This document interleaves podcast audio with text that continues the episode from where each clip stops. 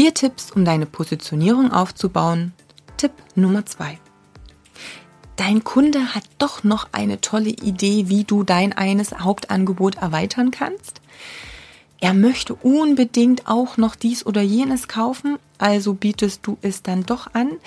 Nein, bleib bitte bei diesem einen Hauptangebot, von dem ich schon so oft gesprochen habe.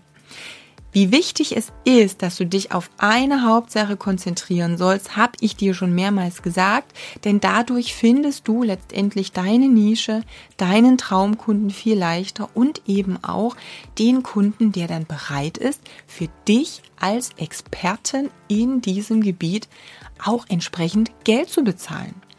Fokussiere dich, sonst machst du alles nur mit halbem, du weißt schon.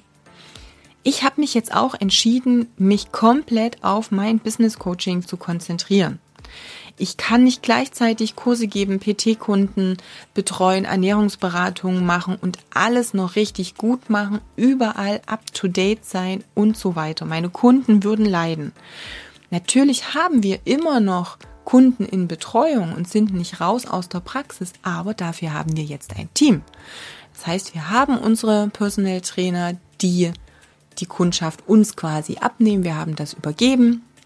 Ich habe das in erster Linie übergeben und eben auch Kursleiter, die bestimmte Kurse machen. Und ich habe eine Kollegin, die die Ernährungsberatung für mich macht.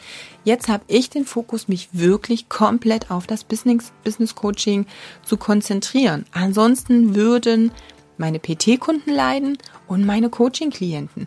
Wenn ich einfach zwischen den PT-Stunden mal eben eine halbe Stunde Coaching einschiebe und mit den Gedanken vielleicht schon wieder beim nächsten Kunden bin, funktioniert das Ganze einfach nicht. Jeder Kunde, der bei mir ist, hat 100% Aufmerksamkeit verdient. Und wenn ich nach zwei PTs ähm, vielleicht auch selber energetisch total ausgelaugt bin, kann ich dann nicht 100% Energie in die nächste Beratung und Betreuung meines nächsten Klienten stecken. Viele Kunden werden tausend Ideen haben, dass du eben dieses oder jenes doch noch anbieten sollst, gerade wenn du es vielleicht schon mal angeboten hast oder werden neue Ideen haben, die vielleicht auch total gut klingen. Frag dich aber wirklich, hey, passt das in mein Hauptangebot? Ist das jetzt so, dass ich das nochmal etwas ergänze, ohne viel extra Arbeit zu haben? Macht es mein Angebot vielleicht qualitativ hochwertiger? Okay, dann kannst du da ja nochmal ganz anders reingehen. Wenn du in der Ernährungsberatung bist und dann noch einen Stoffwechseltest mit dazu nimmst, weil sagst, hey, jetzt habe ich noch mal was schriftliches, kann ich noch mal einen Test mehr machen. Das ergänzt das Angebot, okay, aber was zu tun, was eigentlich eine ganz andere Richtung ist, wo du wieder eigentlich ein neues Angebot erstellen müsstest. Lass das bitte raus.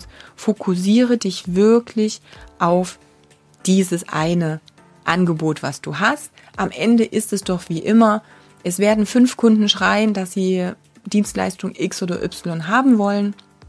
Am Ende steht vielleicht einer auf der Matte, der es wirklich kaufen würde und du hast wahnsinnig viel Energie, Zeit und vielleicht sogar Kosten, weil du noch irgendein Seminar gemacht hast, zusätzlich investiert und es bringt dir nichts.